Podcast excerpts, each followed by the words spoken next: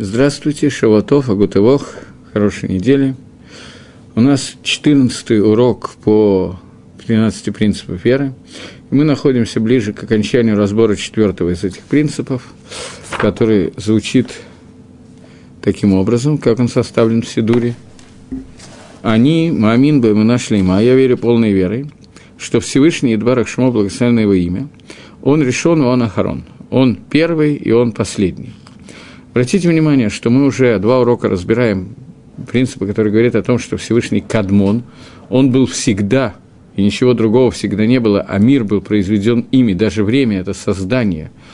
И создание, которое произошло, было создано в дальнейшем, а, а Кодыш Баргу – это тот, который был всегда. Сейчас – Рамбам, я не знаю, Рамбам ли это, 13 принципов, которые сформулировали в Сидуры, их формулировал не Рамбам. На основе Рамбама они сформулированы уже более, кем-то из более поздних решений, но это кто-то из серьезных людей сформулировал. Он изменил эту формулировку и включил одну вещь, которую нам надо с вами попытаться каким-то образом проанализировать сегодня. А именно, он сказал, что я верю полной верой в том, что Всевышний Благословенного имя, он первый и он Ахарон, он последний. То есть он добавил к Рамбаму то, что он является последним. Рамбам говорил о первичности Всевышнего, о том, что Всевышний одновременно является последним, Рамбам, как мы с вами уже обсуждали, не упоминал. Поэтому нужно попытаться понять, что означает вот эта добавка, которую он сейчас сделал.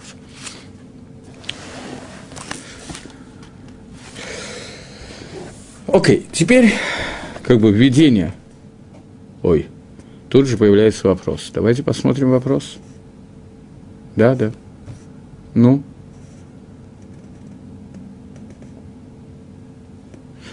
Известный софистический вопрос. Э, как хорошо и кратко отвечать на претензии, что если э, Всевышнего, э, если у всего есть Создатель, то кто создал Всевышнего? Об этом фактически были прошлые два урока. А повторить их коротко мне будет немножко тяжело. Повторить их длинно я, конечно, с удовольствием, но я не уверен, что это будет правильно делать именно сейчас. Постараюсь совсем два слова сказать на эту тему. Мы говорим о том, что суть состоит в том, что Всевышний, Он вечен, Он кадмон, Он первичен он не имеет отношения к понятию создания, и он создатель. Создатель и создание – это две, вещи, которые противоречат друг другу. Есть создатель, который создал создание. Создатель – это тот, который по определению не то что не создавался, он единственный мациют, единственная сущность, которая на, на самом деле существует. Все остальное опосредованно созданным и продолжает создаваться им. Процесс создания творений – продолжает идти постоянно, о чем сказано, что Всевышний обновляет каждую минуту Маасе Берейши с дела творения. Поэтому вопрос, кто создал Создателя, это софистический вопрос. Определение понятия Создателя – это то, что его не нужно создавать. Он не создается, он тот, кто создает, а не тот, кого создает. Поэтому Вопрос софистический. Из серии «Может ли всемогущий создать камень, который не могу поднять?» Мы уже обсуждали эту тему. Так вот, теперь возвращаясь к нашей сегодняшней теме. Нам надо понять, что означает Всевышний первичный, он решен, и он охорон, и он будет последним. Это добавка к Рамбаму, которое пришло что-то внести, и нам надо попытаться сейчас каким-то образом это понять. Мы с вами обсуждали, что существует два Магалаха, два пути философии, Аристотеля и Платона, которые спорят по поводу того, является ли мир первичным, или создатель, Оставим сейчас этот вопрос, давайте будем проще говорить. Вопрос, который нас интересует, мы говорили о том, что то, что Создатель, он первичен, он кадмон, это определяет то, что мир должен был быть создан, и мир имеет начало, а мир не бесконечен, не был всегда, не существовал всегда. На эту тему мы говорили примерно два урока, и я хочу только повторить одну один ответ, который дал Рамбам Кофрим, тем, кто отрицает это понятие, и говорят о том, что мир существовал всегда, в другом виде, Всевышний мог его каким-то образом изменить, преобразовать и так далее, но невозможно представить себе, что мир не существовал вообще. На это Рамбам ответил, что человек не может представить, человек, который не знает, что такое беременность, роды и так далее, он не может представить, если ему скажут, что вот существует женщина, внутри которой лежит человек, и этот человек находится в каких-то водах, Он там не может ни дышать, ни существовать нормальным способом, как мы сегодня видим человека, который существует. И тем не менее, он оттуда рождается и происходит. Этот человек скажет, что ему говорят абсолютный абсурд, потому что мы видим воочию, что такого быть не может. То же самое, говорит Рамбам, относится к миру. Поскольку мы видим мир уже в созданном состоянии, мы не можем технически понять, осмыслить, как может существовать что-то, где ничего нету что-то, где нету этого мира. Может существовать только сам Творец. Это накуда, который мы должны, из которой мы должны сегодня начать плясать. Рама в книге Марова Миким приводит, что существует две причины, которые привели к понятию кфира, понятию отрицания этого принципа, о котором мы сейчас говорим, которое случилось во время греков, во время Хануки, примерно, может, чуть раньше, которые начали отрицать понятие создания мира. И он приводит, на Маскону приводит Рамбом, что эти греки решили, что мир не может быть, что мир, он кадмон, он существовал всегда так же, как всегда существует Создатель этого мира. Один из этих из, из причин, по которой, одна из причин, по которой произошла эта ошибка, она происходит из-за того, что ту, та природа, которую мы видим сегодня, она приводит к мыслям о том, что тот хомер, тот материал, который мы видим, существовал постоянно.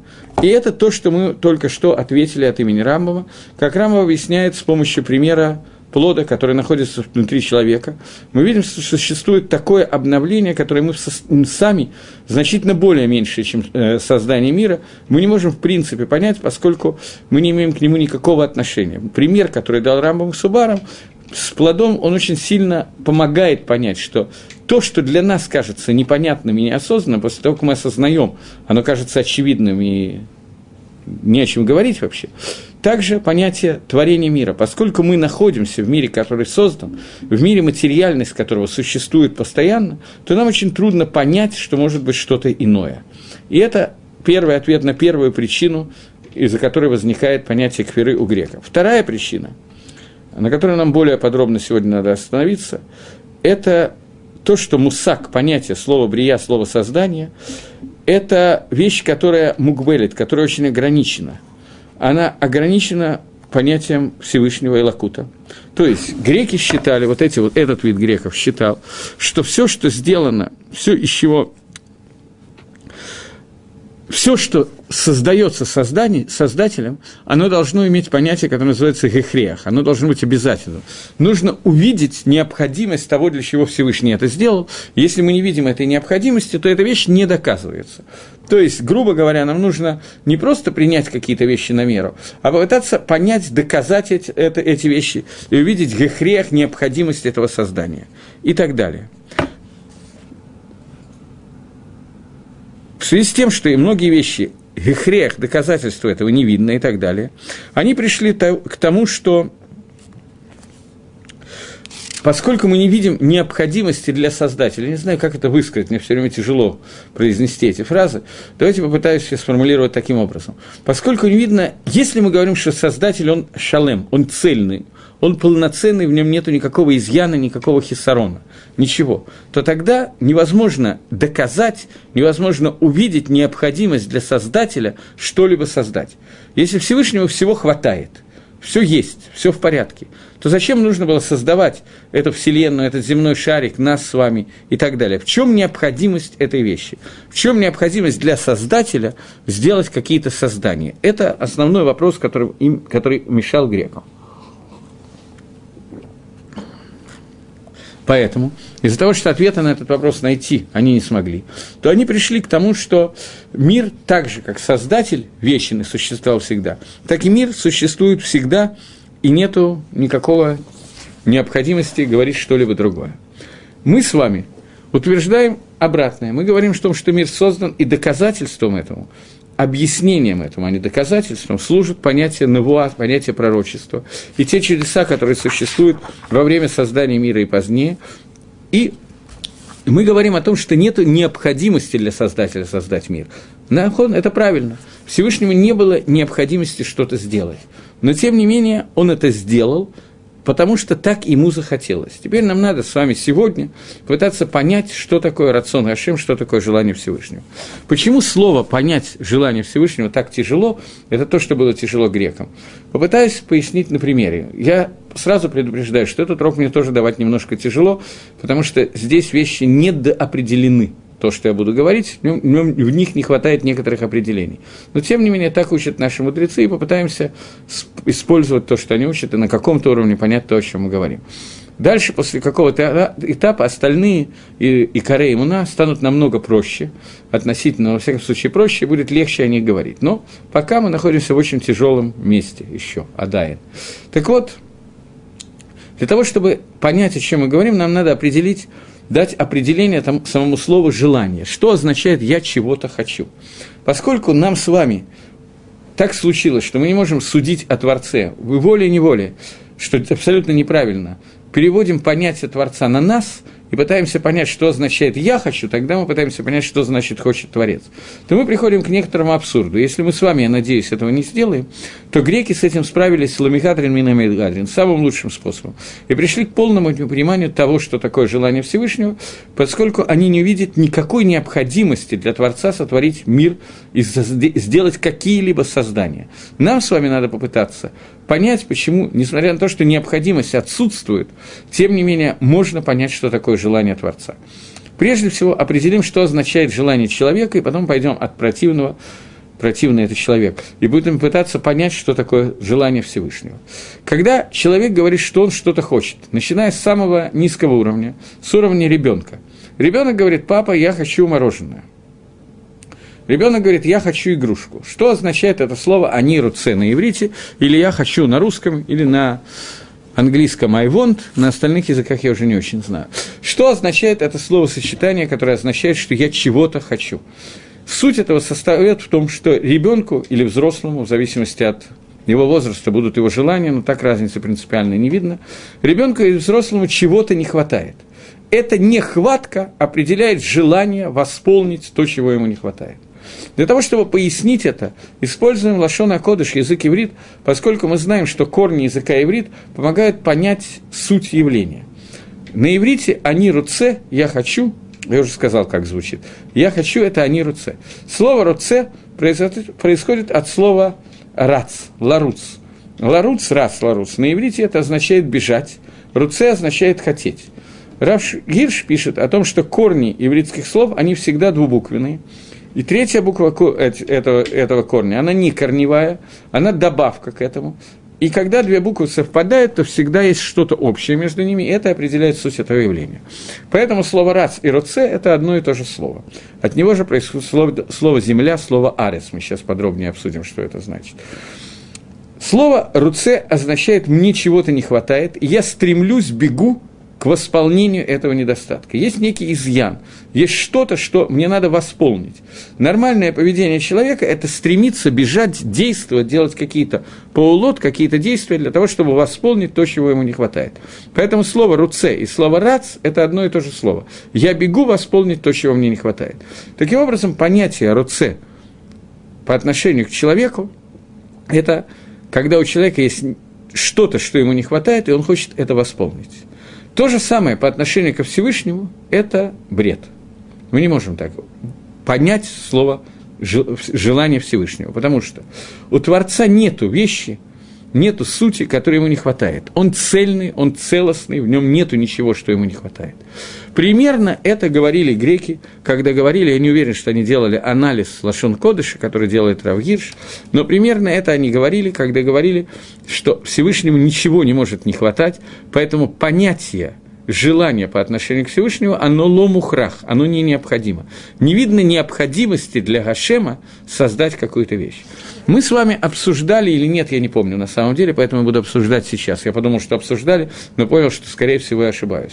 Что, несмотря на то, что разница между человеком и Всевышним состоит в том, не единственная разница, как вы догадываетесь, но одна из разниц по отношению к слову «я хочу» состоит в том, что Всевышний – не может желать того, что ему не хватает, потому что ему все всегда хватает. Человека, сколько бы у него ни было, ему всегда чего-то не хватает. Зимой и лето, осенью и весны. Но не бывает такого, чтобы у человека все было. Поэтому желание человека – это желание восполнить тот недостаток, который у него есть, тот изъян, который у него есть. К Гашему это не относится. Тем не менее, Адаин – мы можем каким-то образом уподобить нас Всевышнему, поскольку Всевышний сам это сделал и сказал, что мы созданы по образу и подобию Всевышнего, и понять, что когда у нас возникают некие желания, они могут иметь какое-то отношение ко Всевышнему. Сейчас я попытаюсь объяснить, что я имею в виду, но, безусловно, я не хочу лерахриях, я не хочу этого доказывать, потому что я не хочу упасть в ту ошибку, в которой упали греческие философы. Поэтому мы будем определять слово «рацион», относящееся к Творцу, так, как его определяют наши мудрецы, а не так, как об этом говорили Аристотель и Платон. В этом разница между двумя подходами. Но до этого, поскольку я случайно обмолвился, то мне надо закончить эту мысль, я сказал, что слово «арец» – «земля», она происходит от слова «ларуц» – «бежать». Земля – это творение, которое бежит – к исполнению замысла Всевышнего. Человек, который создан из земли, он создан для того, чтобы восполнить то, что Всевышний сделал в этом мире недостаточным, для того, чтобы человек смог это наверстать. Поэтому земля, которая является сутью нижнего мира, она постоянно находится в состоянии бега, стремления, рациона, желания восполнить желание Творца. Это суть понятия арец – Поэтому арец называется арец от слова рац, ларуц, бежать и от слова руце хотеть. Это Дерих Агав заодно, поскольку я об этом упомянул. Теперь давайте подумаем о некоторых желаниях человека, и от этого пойдем плясать, чтобы понять, что мы, что мы имеем, чуть-чуть понять, проиллюстрировать, понять это, естественно, невозможно из человека строить примерно Всевышнего, поскольку ло, доме, машаль, нимшаль, клаль, пример не подобен на то, что мы хотим объяснить абсолютно, но тем не менее, просто иначе невозможно будет ни о чем говорить. Человек он создан по образу подобию Творца, поэтому у него есть некие желания, которые свойственны также Творцу. Одно из этих желаний – это желание сделать кому-то что-то хорошее. Не у всех людей. На самом деле, я, пошутил, практически у всех людей возникает иногда какая-то мысль, какое-то желание, какой-то рацион сделать кому-то что-то хорошее на иврите лагейтив, сделать добро – Почему это происходит? Потому что человек, он подобен Творцу. Творец – это то, что мы называем коль куло тов. Он весь целиком тов. В нем нет ничего, кроме тов. Это тов может быть медаддин, это добро может быть медаддин, мера суда может быть мера милосердия, может быть мера бесконечного добра, но всегда это коль кулотов. Мы говорим о том, что дери готов лаэтив. Суть добра – это делать добро кому-то другому – в связи с тем, что Акодыш Баругу не чувствовал необходимости это сделать, потому что необходимость по отношению к Творцу – это чушь. Но поскольку Дери готов лаэтив, то Акодыш Баругу захотел создать мир, в котором он будет лагейтив, в котором он будет давать свое добро. Это цель творения мира, и это рацион Всевышнего. Само понятие, слово слово «рацион» – это вещь, которая очень трудно определить, и Попытаемся это сделать.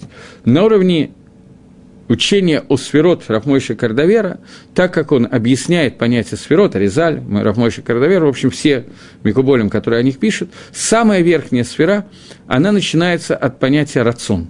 Это сфера, которая называется кетер или рацион. Это желание Творца, которое еще не оформлено в нем ничего нету. На уровне человека, у человека тоже бывает такая ситуация, когда человек что-то хочет, потом он начинает объяснять, из-за чего он хочет, и только потом строить, как это будет происходить, и потом выводить это в действие. Но первое, что возникает, это даже не мысль, это возникает рацион, который еще не оформлен, и его нельзя объяснить никаким образом.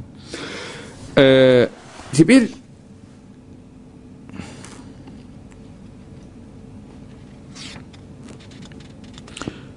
желание Всевышнего – это сотворить миры и сделать их и так далее.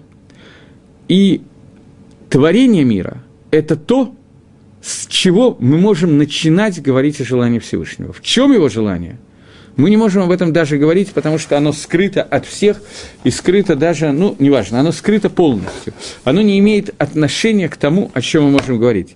Гилуй – раскрытие этого желания – мы можем о нем говорить. Это и есть творение мира. Рамбам, он объясняет в книге Маранухим, что тот, кто отрицает понятие того, что мир был создан, и мир был Михудаш, мир создан из ничего и так далее, то этот человек разрушает полностью всю Тору целиком. Я зачитываю кусочек из Рамбова.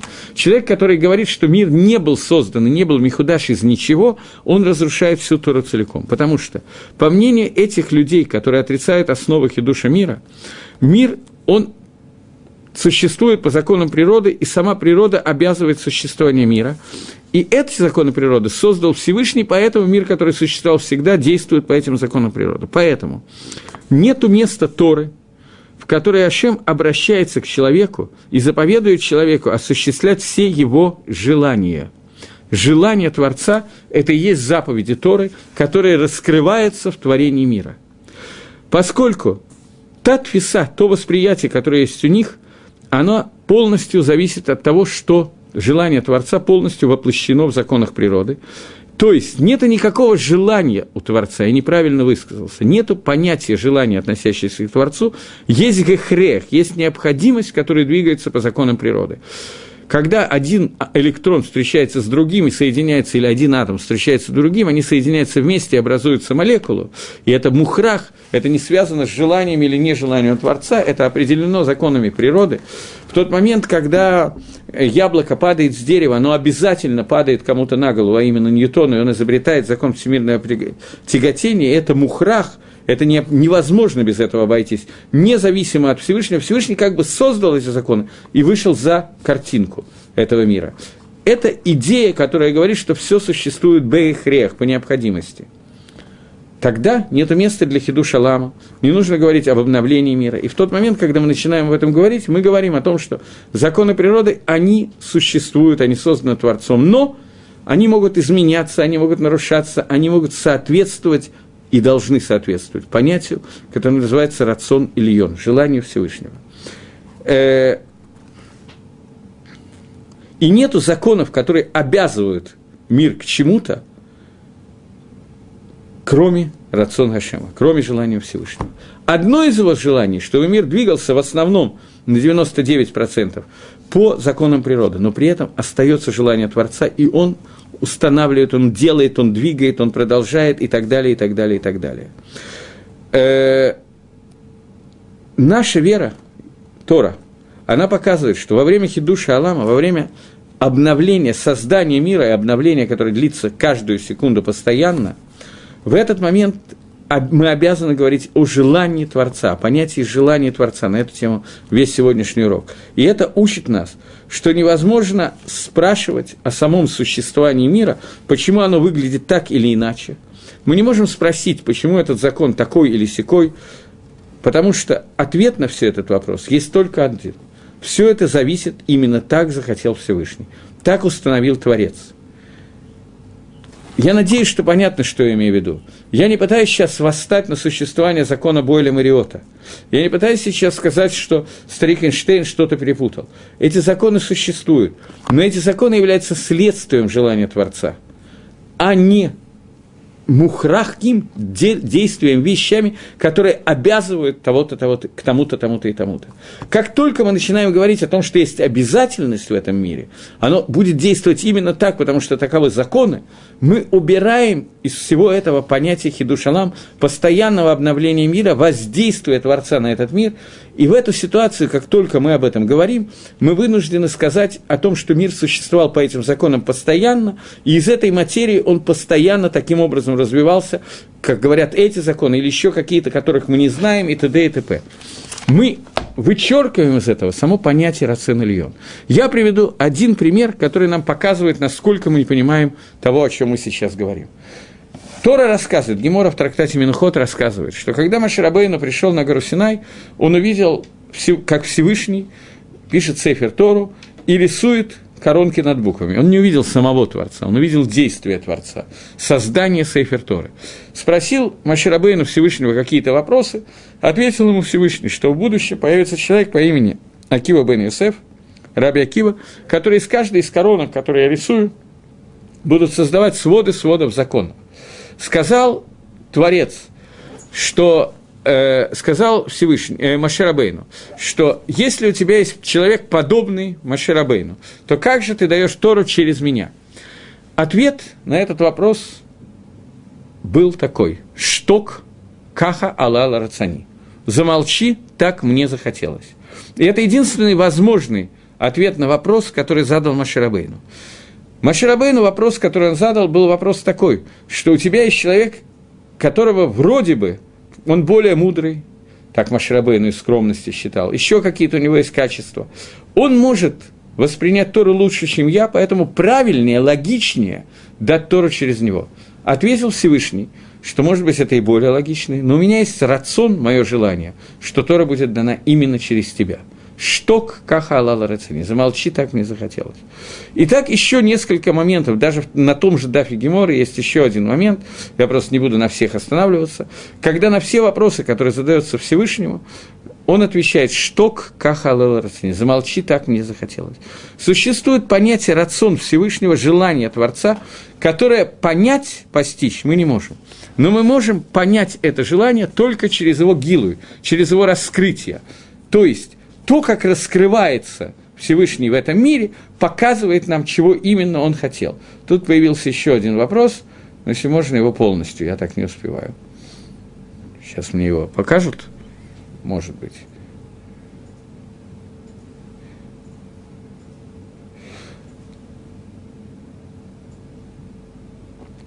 Можно чуть крупнее, я, к сожалению, не вижу. О, спрашивает Алекс. Известный фи физик, теоретик Сти...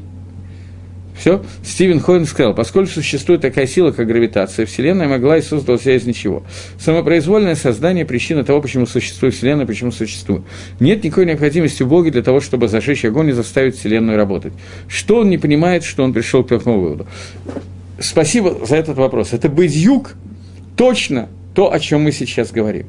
Как только мы говорим о законах природы, которые являются мухрахим, которые являются необходимыми, в ту же секунду мы вычеркиваем из картины Всевышнего. Поскольку, если эти законы существуют, можно сказать, что Всевышний их создал.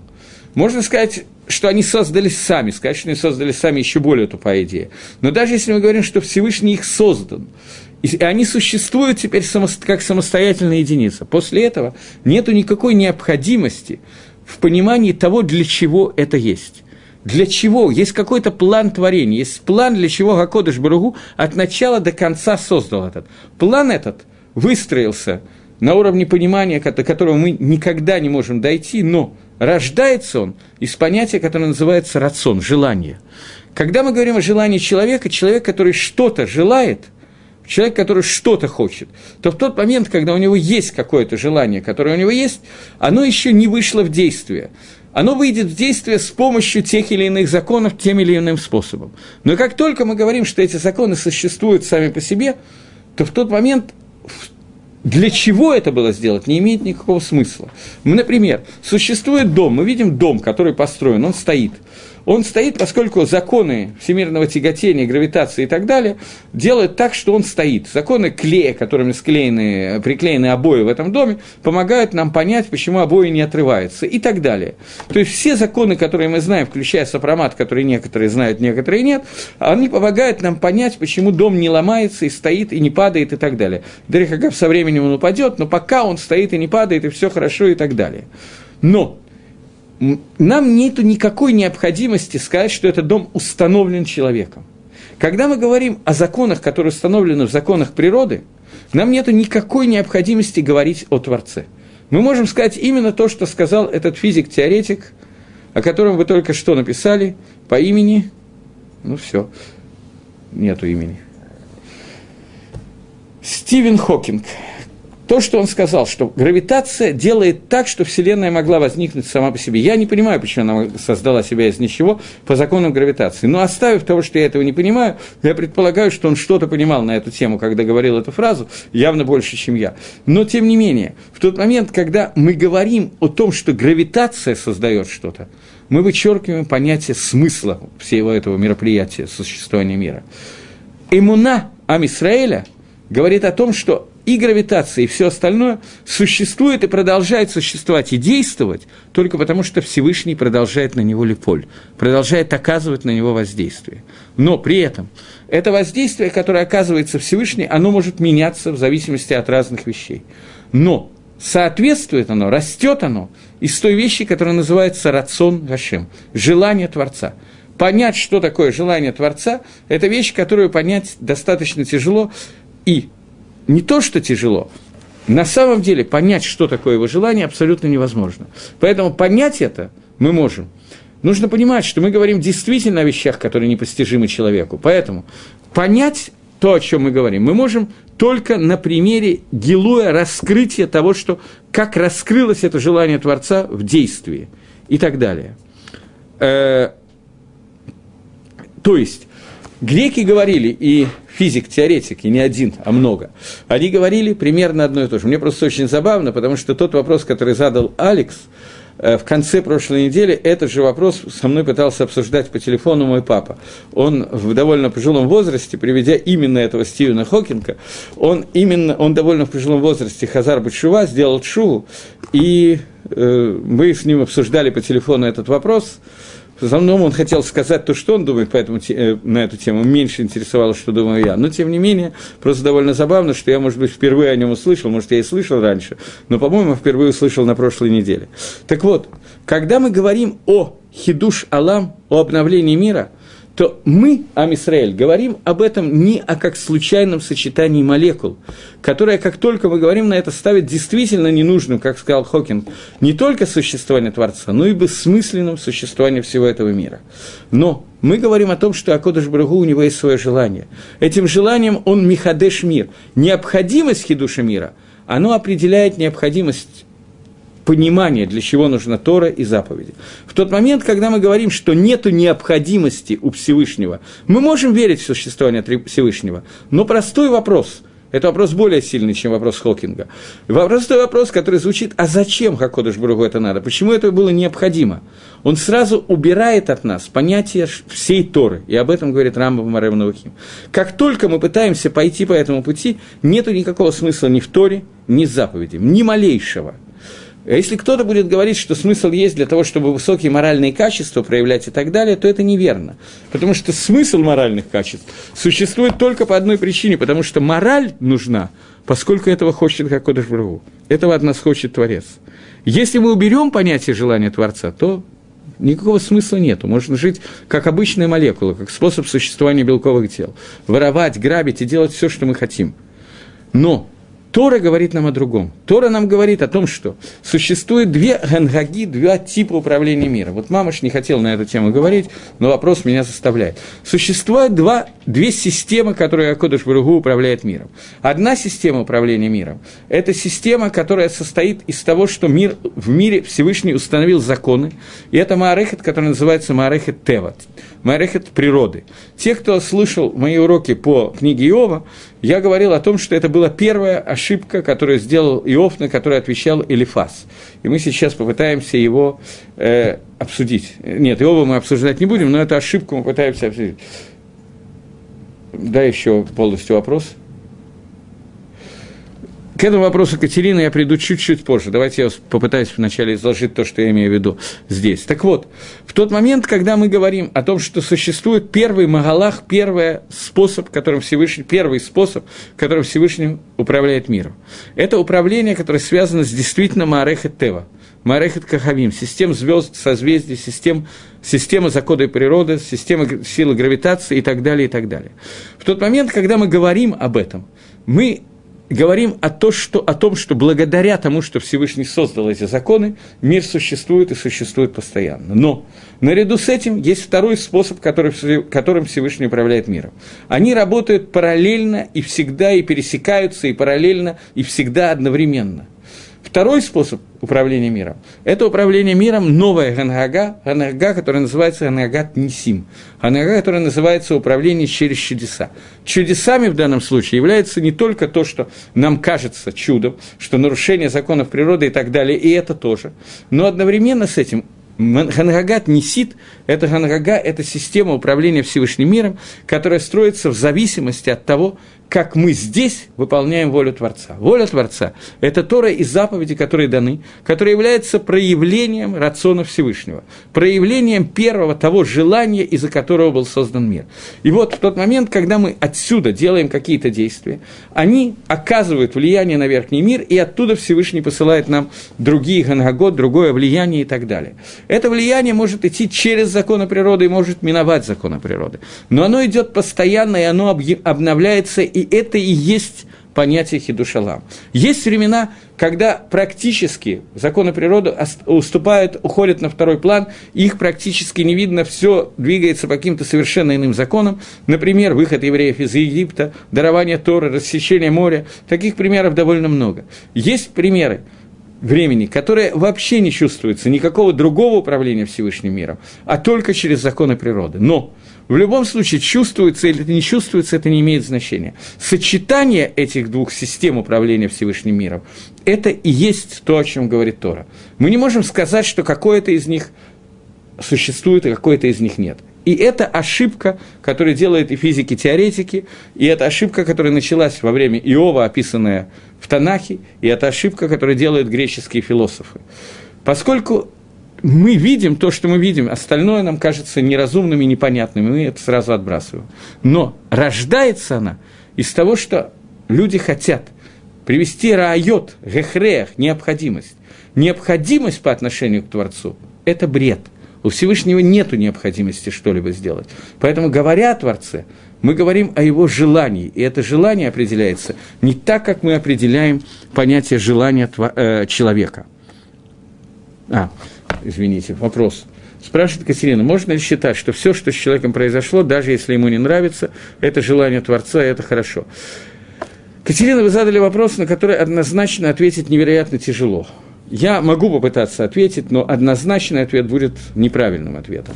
Поэтому мне придется чуть-чуть больше сказать. Существует понятие, которое называется понятие бетахон, уверенность человека в Творце. Когда человек уверен в том, что Хакодыш Барагу сделает то, что необходимо делать и так далее. Есть некий махлокис, некий спор в понимании, что такое уверенность. Шита Хавода Левовод, это одна из ранних книг по Мусару, говорит о том, что человек должен быть уверен во Всевышнем и считать, что как, как бы тяжело ему не было, а Кодыш Барагу Всевышний может изменить все в одно мгновение. Хазаныш не то чтобы спорит с этим, а может быть и спорит, по большей части мнений он действительно спорит с этим. Он объясняет, что понятие бетахон, уверенность в Творце, это понятие, которое означает, что человек должен быть уверен, что что бы с ним ни произошло, оно исходит от Творца, и для него это наиболее благоприятный исход. Даже в тот момент, когда ему кажется, что это очень нехорошо, Мицад Гашем со стороны Творца – это и есть то, что самое лучшее для этого человека. Это можно на примерах, это можно привести очень много примеров. Простой пример. Семья взяла билеты на самолет для того, чтобы поехать на Гавайские острова, если такие острова существуют, отдыхать. И они едут на самолет, и как положено, либо муж, либо жена не вовремя складывают чемоданы и опаздывают, попадают в пробку, самолет улетел без них – Муж с женой ссорится, он кричит, вот какая ты стерва, каждый раз не можешь вовремя собраться, идиотка, болванка, кретинка. Она им отвечает то же самое, используя тефлоновую сковородку, потому что чугунные уже кончились. И вот они, дружеская семейная беседа, и в это время, пока они едут обратно и беседуют, э, на машине включено радио, и они слышат о том, что самолет только что упал, разбился, разбился, ни одного человека не осталось живых. Тут они начинают понимать, что оказывается очень хорошо и удачно, что они опоздали на самолет, хотя в момент, когда это произошло, они потеряли 2000 долларов, и они готовы были друг друга повесить, удавить, но после этого они помирятся и будут жить дружно и мирно, и дальше опаздывать на самолет регулярно и систематически. Таким образом, на этом примере, я специально привел самый глупый пример, который можно привести, глупее я просто не придумал, можно увидеть, что то, что людям кажется неприятно и плохо, на самом деле это очень хорошо и правильно. Но Сравнительно недавно, лет пять назад, произошел случай, который очень трудно описать. Вот поэтому я не буду даже его описывать. Случай я хорошо помню, но объяснить его мне будет трудно, к тому же у меня нет времени на это. Обратное тому, что я хотел только что сказать, поэтому я не буду трогать. Поэтому Главный урок, который он должен увидеть, Катерина, это в том, что вода и, безусловно, все, что произошло с человеком, происходит это желание Творца. Но это не означает, что человек должен пустить все на самотек и говорить, что Акодыш Барагу сделает то, что ему надо, а я буду сидеть, как Емели, на печи и спать, поскольку я не могу сказать по щучьему велению, то я буду спать просто так. Это не так. Человек должен делать, работать, выполнять то, для чего он создан в этом мире, но при этом понимать, что иногда результат, который получается, совсем не тот, который он планировал. Тем не менее, это исходит из Творца. Почему Гакодыш Барагу это так хотел? Не наше дело, как в песне Акуджава, почему не наше дело, от чего не нам, для чего не нам судить. Окей. Теперь я хочу сказать несколько слов о мицвод. Мицвод заповеди, которые нам дает Всевышний, это вещь, которая Михаев Отану, она заставляет нас – мы хотим этого, не хотим, нравится нам это или не нравится, мы обязаны выполнять желание Всевышнего. Это желание проявляется в том, что в этом мире должны быть, должны быть выполнены те или иные заповеди и выучено то или иное количество Торы. В тот момент, когда философы или ученые физики-теоретики, говорят о том, что нет ничего, что заставляет Всевышнего дать нам эти заповеди, в тот момент мы сразу же пытаемся отказаться от них. И несмотря на то, что лихойра, на первый взгляд, эти заповеди кажутся логичными, во всяком случае, очень многими, правильными, и люди могут сказать, что они видят толк в этих заповедях и так далее, но очень хочется сказать, что нет никакого гехреха, нет ничего, что заставляет сказать, что это желание Творца и так далее. Поэтому мы должны понять эту вещь. Это икор того, что мы сейчас говорим. А Кодыш Барагу, он хочет жизни. Он создал этот, этот мир для того, чтобы этот мир жил.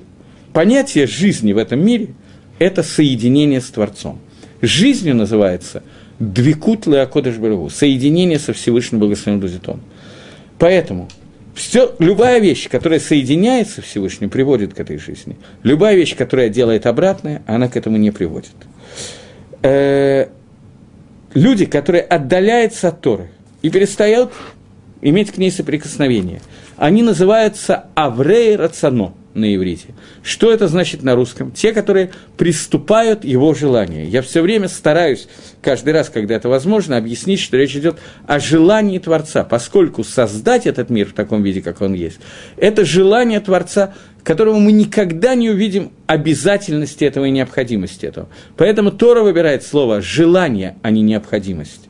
Так вот, человек, который авер аль рационош или барагу, приступает желание Всевышнего, сказано в Геморе Брахот, что они оставляют мациют, они оставляют существование сути, сущности явления и выходят в вакуум, в пустоту.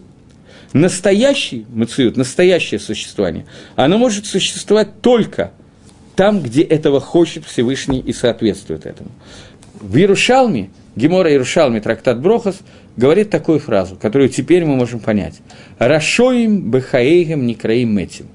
Нечестивцы, они при жизни называются умершими. И это вещь, которая не очень понятна, если не использовать то, что мы сказали только что. Что означает человек, который жив, он идет, делает, убивает, э, грабит, э, насилует и так далее, и так далее. А мы говорим, что он трупик. Вроде как вот он живой, еще как даже, я бы сказал. Тем не менее, разрыв между человеком и желанием Творцом, это, Творца – это и есть смерть. Понятие смерти, которое входит в этот мир, вот этот вот разрыв, о котором мы сейчас говорим.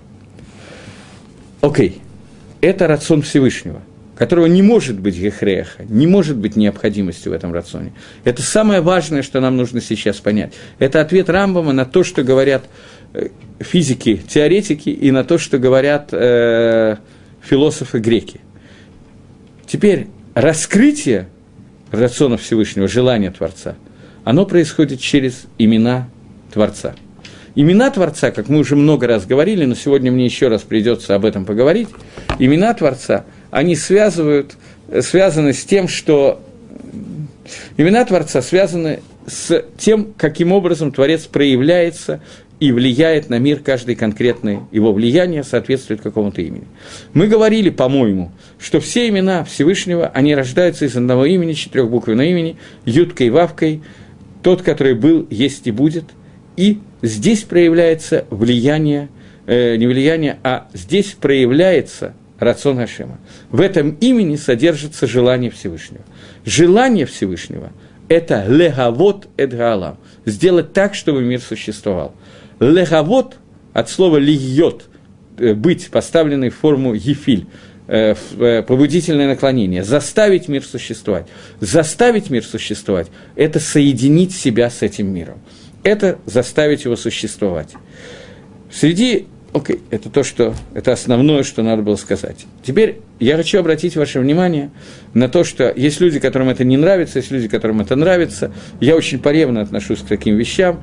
Как бы иногда мне это вдруг нравится, иногда нет, но поскольку я знаю, что есть люди, которые обожают считать числовые значения, гематрии и так далее, любое слово на иврите, оно имеет числовое значение, потому что каждая буква еврейского алфавита, она обозначает какую-то цифру. Имя, слово имя, шмо, его имя – гематрия его – это рацион, это желание. То есть здесь Хазаль, посчитав эти гематрии, пришли намекнуть нам простую вещь. Просто посчитать гематрию я не люблю.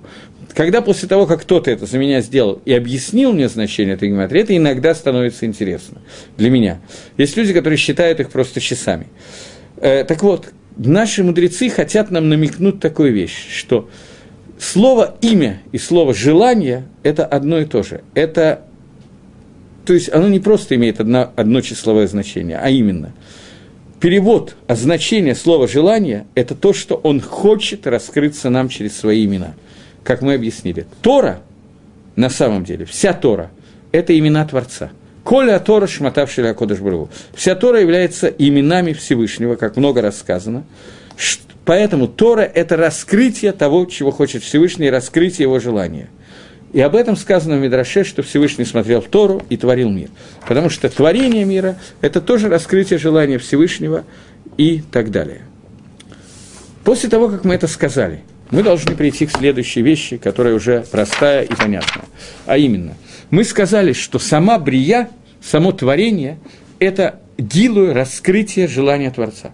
После того, как мы говорим о том, что творение мира и есть раскрытие желания Творца, я еще раз говорю, что желание Творца не может быть обязательным, его нельзя доказать, его нельзя вывести, поэтому кушьет, которые будут ставиться на эту тему, эти кушьет, на которые не могут быть ответов, эти кушьет неверные трудности, они неверные по определению – Потому что главное для нас понять, что Всевышний обладает желанием, и это желание он нам открыл через Тору и через пророчество, и это не та вещь, которую мы можем и должны доказать. Это нельзя делать. Тогда мы придем к обратному. Можем доказать истинность Торы, мы можем привести доказательства каких-то деталей, но вот этого икара доказательства, этого нельзя сделать. Я не знаю, помните вы или нет, я сказал, что Рамбам пишет Марена Вухим, что первые три основы веры. Можно прийти философ Аристотель пришел к этому своим умом, можно прийти к этому логическим путем. Вот к этому и корону, а, а именно то, что с одной стороны Всевышний он был всегда, а с другой стороны мир обязан ли Хадеш, к хиду шалам, человек не может прийти логическим путем. Это вещь, которая должна была быть получена по пророчеству, и это то, что получил Авраам Авину в пророчестве, когда сказано, что он посмотрел на мир и сказал, что у мира не может не быть Создателя. Есть разные силы этого мира, но кто-то должен крутить это колесо, управлять всеми законами. Есть закон э, гравитации, есть закон еще чего-то, есть закон э, правил буравчика, я не знаю. Существует невероятное количество законов, но кто-то должен их все объединить. Как только он это сказал, говорит Мидраш, «Яциц Аллах Баалябера». Тогда открылся ему Всевышний раскрыл в пророчестве, как все это происходит. Это вещь, которую нельзя увидеть и понять из строения мира, поскольку Здесь мы упремся в те вопросы, которые задают физики-теоретики, которые задают философы-греки, но мы не поймем, что такое рацион Хашем. Для этого есть раскрытие, которое дано через Тору. И мы с вами должны его, обязаны его выучить именно через Тору. Я хочу обратить ваше внимание, не помню, говорил я или нет, мне эта вещь очень нравится, этот пируш, поэтому я люблю его говорить, но я понятия не имею, что, где и когда я говорил. Есть Мишна в трактате Перкиавод, который говорит, что два человека, которые учили, шли по дороге и учили Тору, и оторвались от изучения Торы, и один из них сказал, посмотри, какое прекрасное дерево, какой красивый этот мир и так далее, он Митхаев Банавшо, он сразу же Хаяв Мита, Баидей Шамаем, от руки небес он должен быть уничтожен. И простое объяснение, что это за битуль Тора, за то, что он перестал учить Тору. Но это объяснение не устраивает многих, в том числе Рафхайма Воложин, автора Руаха Хаим, который говорит о том, что здесь говорится о немножко более таких детальных вещах, а именно – что два человека, которые изучали Тору, потом один из них отвлекся и говорит, посмотри на весь этот мир, на это дерево. Разве может быть такая красота, такая гармония без Создателя мира? Что, посмотрев на природу, мы можем увидеть руку Создателя. Вот об этом сказано, что он Митхаев вынавшел. Об этом сказано, что он повинен наказание, за которое положена смертная казнь. Почему? Потому что через законы природы увидеть этого мы не можем. Мы можем прийти до определенного уровня, до понимания существования Творца, до понимания еще многих вещей, но до понимания того, что Хакодыш Бару захотел создать этот мир, и что именно он захотел через раскрыть свое желание через Тору, к этому прийти не можем потому что это бездоказательно. И это доказательство этому не то, что оно отсутствует, оно не может быть. Потому что Акодыш Баругу раскрыл свое желание не через законы природы. Он мог бы это сделать через законы природы, и тогда у нас был бы ответ для физико-теоретика, и вопрос бы не возник. Но Акодыш Баругу хотел, чтобы его, он был скрыт в этом мире и раскрывался рак в ах, только через Тору и заповедь. Поэтому раскрытие не его, а его желание возможно только через Тору и Митсвус. Другого способа этого раскрытия нету. Поэтому мы говорим о том, что брия, создание этого мира, это раскрытие желания Ашема для того, чтобы реализовать то желание, которое у него есть. Если мы говорим эту фразу, если мы говорим, что мир создан для того, чтобы реализовать желание Всевышнего, то мы должны прийти к той фразе, которую мы часто поем во время, когда поем молитву Лехадати Лекрат Кала, а именно – молитву, которую мы э, поем на, во время встречи субботы, что мы говорим такую фразу «Сов Маасеба Махшават Хила». Конец замысла раскрывается в его начальной точке. Начальный, начальный замысел, он будет виден в конце. Что я сейчас хочу сказать? Я хочу сказать простую вещь. Начало этого принципа, то, с чего я сегодня начал этот урок, он говорил о том, что решением, которые переписали Рамбам, я не знаю, кто этот решен, насколько я понимаю, этот решен неизвестен, который переписал Рамбам и сформулировал эти 13, принцип, 13 принципов в Сидуре. Никто не знает точно, кто это сделал. Я, во всяком случае, не знаю точно, кто это сделал. Насколько мне известно, это неизвестно.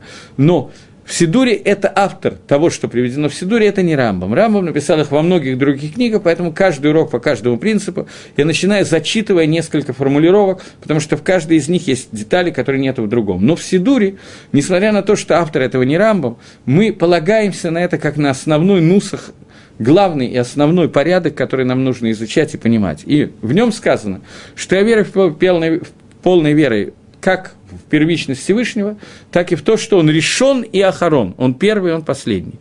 Я сказал, что непонятно, почему это добавлено слово «последний», что оно означает. Теперь мы приходим к тому, что во время брии, во время создания, внутри всего, что мы видим в этом мире, мы видим конечный замысел Всевышнего. И это означает, он харон, то есть это означает, что замысел Всевышнего проявится, и это будет последнее, что проявится в этом мире внутри, и это окончание, как бы, то, то для чего он был замыслен. Я говорю сейчас об атрибуте Всевышнего, который называется Малхут. Атрибут Творца, который называется, происходит от слова Мелах. Мелах – это царь, на, на иврите Мелах происходит от слова Молих, тот, который ведет, от слова Лалехет, тот, который управляет, ведет, тот, который проявляется в виде царя.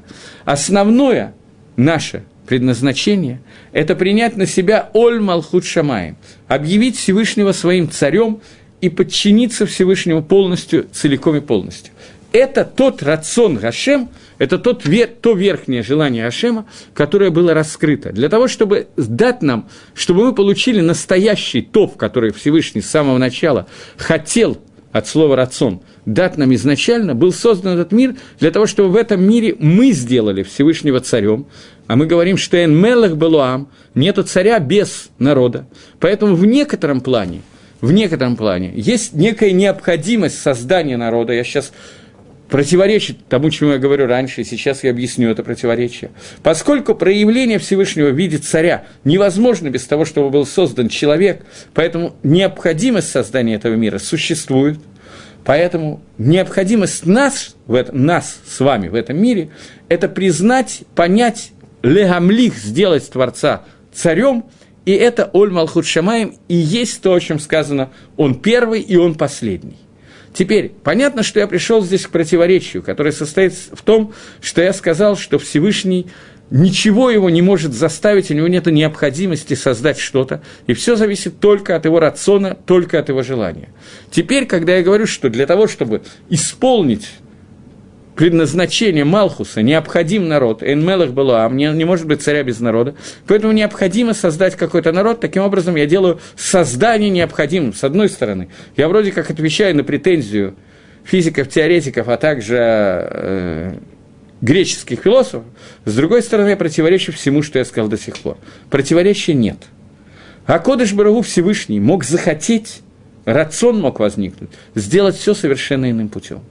Но его рацион, по неведомым только ему причинам, решил, что надо сделать вот таким-то и таким-то причинам. Он решил, что это и есть, и есть его желание. После того, как это желание создано Творцом, и он хочет сделать по его желанию, после этого необходимость для нас признать Всевышнего царем и сделать его царем, то есть сделать так, чтобы наши желания были полностью аннулированы перед его. И это то, что написано, что то, что определяет, что Всевышний Кадмон, он первичен, он был всегда, мир создан, он постоянно Митхадеш, он постоянно обновляется, и он Ахарон, то есть Всевышний приводит мир к тому результату, для которого он создан. И этот результат – это раскрытие Творца в виде царя. Полное раскрытие Всевышнего в виде царя. Таким образом, теперь понятно, почему внутрь Рамбама было вписано «он решен» и «он охорон».